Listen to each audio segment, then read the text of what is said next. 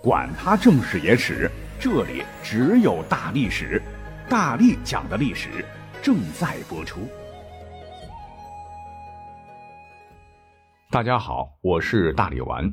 幽云十六州在历史上这个名词很出名，它作为中原领土有极其重要的战略意义。以幽州（今北京和云州（今山西大同）包围中心的十六个州组成，即今天的北京、天津北部，就是海河以北地区，以及河北北部、山西北部地区，东西长约六百公里，南北宽约两百公里，面积约十二万平方公里，就相当于今天的福建省或者是河南省。如果是从咱们国家的九百六十万平方公里的陆路面积来看，这十二万平方公里确实并不大，可是呢，你从地图上看，哎，基本上这部分呢都在极其重要的军事防线设施长城的后面，那是抵抗外敌入侵最为依重的战略支点。如果再从地形观瞧的话，那燕云十六州境内围绕着山峰巍峨的燕山山脉和太行山脉。这两道山脉就像铜墙铁壁，阻挡外敌于边塞之外。两山交汇处，怪石嶙峋，必经之路上就成了天然专克骑兵的荆棘巨马，俨然构成了战略上抵御北方铁骑南入中原的险要屏障。而一旦失去了燕云十六州，不仅居庸关、卢龙塞等天险要塞、地势易守之地全都易主。但对于虎视眈眈的外藩来说，广袤富庶的中原王朝那可真是门户大开了，会任由其骑兵顺势狂奔而下，突进直入，真是一马平川呐。换言之，没了幽云十六州，就等于中原无险可守，骑兵若如利刃般迅速推到黄河岸边，直插入王朝心脏，对黄河下游会形成居高临下的俯瞰态势，那中原王朝岂不危矣？这也是后来为什么两宋被游牧民族狂揍的主要原因之一。那很多文章啊，其实对于幽云十六州的阐释，也就是分析到这个层次罢了。但今天呢，我们要加点料，从另外的角度来解释为什么幽云十六州如此重要。你去查一查经度和纬度的话，哈，燕云十六州它地处北纬三十九度左右，哎，这个纬度。温暖湿润，非常有利于农业的生产不说，水草还比较丰满，也非常适合牧马，是不可多得的畜牧农业两者兼得的富庶之地。但从历史上看，燕云十六州所遇的战马都膘肥体壮，不差于河套地区。但只是可惜，河套地区呢已经被强大起来的党项人所控制。如果再失去燕云十六州，哎，就等于把重要的战略资源产出地全部拱手都让给了以骑兵闪电战见长的游牧民族。而骑兵，我们要知道，在古代被称作陆战之王，可以说是古代最强大的兵种。若是有好战马驾驭起来，那战斗力会呈几何指数增长。在耐久度和奔跑速度双重加持下，当骑兵呈一定队形冲锋的时候，瞬间就如排山倒海，气势如虹。特别是身披重甲的重骑兵，简直就是古代的坦克集群呐！步兵只有被碾压的份儿。那就算是步兵人数占优，铠甲优良，但骑兵人家机动性强啊！你步兵再怎么跑，也跑不过骑兵。弓箭加弯刀，骑兵往往便能以极小的损失耗死对手。你像当年蒙古人，就是凭借着人数不多但彪悍的蒙古铁骑，尤其是耐力、速度惊人的蒙古马，而横扫欧亚大陆。那这么一分析，没有了好战马，单靠步兵人数众多，如两宋也是难以与彪悍见称的游牧民族的骑兵相抗衡的。而更为关键的是，我们看历史。比方说，汉唐以来，游牧民族只是抢劫劫掠啊，也就罢了，他没有固定的根据地，军事胜利都是暂时的。等中原王朝缓过劲儿啊，搞不好就被干死了。可是，当外面的游牧民族占据了燕云十六州之后，整个情况就发生改变了。燕云十六州人口本来就稠密，又十分有利于农业生产，那比起苦寒之地更加适宜居住。你像是契丹人，很快就被当地先进的生产方式和较为稳定的生活方式所同化，就定居下来了。农业经济逐渐取代之前的游牧经济，那这样一来，燕云十六州就变成了重要的赋税区，半农半牧，那能为战争带来持续不断的财力、物力和人力，外加巨大的军力差距，那灭中原岂不是易如反掌吗？所以说。并不掌握燕云十六州的两宋，在那个时期确实很悲剧哈，其战事不佳，战斗力比较弱啊。其实呢，它并不能完全归结为皇帝不行、奸臣当道、重文抑武、冗员过多等等。要真的说起来，其败亡的宿命可能早在唐末五代时便已注定。讲到这儿，就不能不再提一下那位沙陀族的名将哈，被人唾骂百年的石敬瑭。有人说他是汉奸，其实他根本就不是汉族哈。他自幼呢随养父李嗣源征战沙场，是屡立战功。后来出任了后唐河东节度使，藩镇军力强大。他的那个大舅哥叫李从珂即位之后，对手握重兵的石敬瑭就非常猜忌，就导致了公元九百三十六年石敬瑭起兵造反。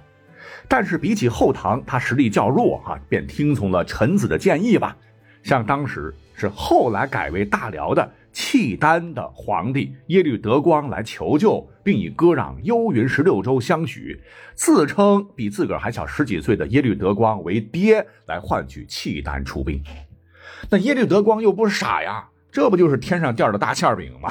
于是赶紧搬兵来救，后唐大军是一败涂地。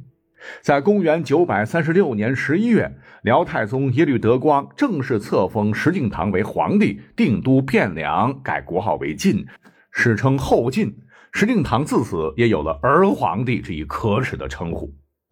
但是对于中原王朝而言，那更恐怖的是，刚讲了这么重要的幽云十六州，从此归于外邦，北方屏障顿失。今后要面对长驱直入的敌方骑兵，怕也只有招架之力了。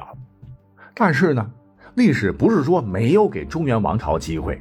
话说，在割出幽云十六州的二十三年之后，一代雄主周世忠柴荣那是横空出世啊！柴荣指挥能力是非常优秀。在征服南方兵力最强盛的南唐之后，兵锋向北，直指辽国。他是御驾亲征，所向披靡，欲夺回幽云十六州。柴荣他本人是行武出身，武艺高强，操练有方。作战时冲锋陷阵，敢冒矢石，与将士一起搏杀，使得士卒精强，劲带无比，征伐四方，所向皆捷。史书对其是不吝赞美之词啊。也就是说，当时的大周军战斗力几乎天下无敌。在柴荣亲自指挥之下，大周军经过数次激战，杀的契丹人是人仰马翻、丢盔卸甲，甚至是有契丹人听闻周军杀来，连夜逃跑。史书载：“番人在幽州者，连宵遁去也。”面对气势如虹的柴荣，十六州当时很快就有三州尽落其囊中。而且一路官兵和百姓也都望风而降，似乎形势对于柴荣来说是一片大好。当时据守幽州的契丹守将，也就是后来跟杨家将死磕的萧太后的父亲啊，唤作萧思温，曾心有余悸地说：“面对虎狼之势，吓得他也既不知所出耳。”看样子，只要持续猛攻，幽云十六州被汉家收复的可能性是非常非常大的。但是历史就是这么喜欢给人们开玩笑。就这么巧，在紧要关头，柴荣在商议进取幽州时，是突感身体不适，很快暴亡，年仅三十九岁。征伐霸业就此功亏一篑。柴荣之死，不仅断送了收复幽云十六州的机会。也造就了后来的赵家两宋王朝，而那位我们熟知的黄袍加身的赵匡胤称帝后，曾不止一次的对柴荣是极尽赞美之词。要说柴荣是赵匡胤的偶像，是一点不为过。他甚至有一次说了大实话，说若柴荣不死，哪还有朕的江山？但是宋朝的建立也宣告着收复燕云十六州将会成为泡影。赵匡胤当时，他错误的没有立即延续柴荣的方略，而是想着先平定南方诸方势力，再北上收复燕云十六州。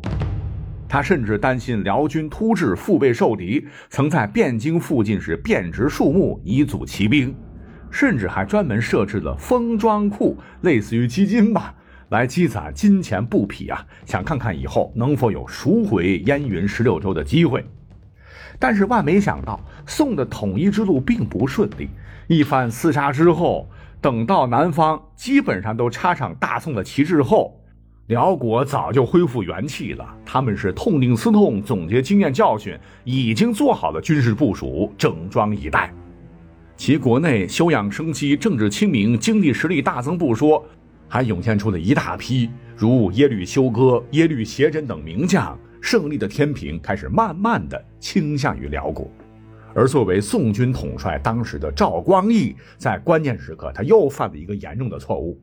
在攻灭北汉之后，宋军本已疲惫不堪，粮草供应不足了。但是赵光义以为携战胜之威去燕云故地，易如反掌耳，便下了血本啊！不顾众人反对，是率领精锐北伐。刚开始仗打得还真不错，轻松拿下了益州和涿州。赵光义于是信心大增，决心完成柴荣没有完成的汉事，那便是去幽州重地，直捣黄龙。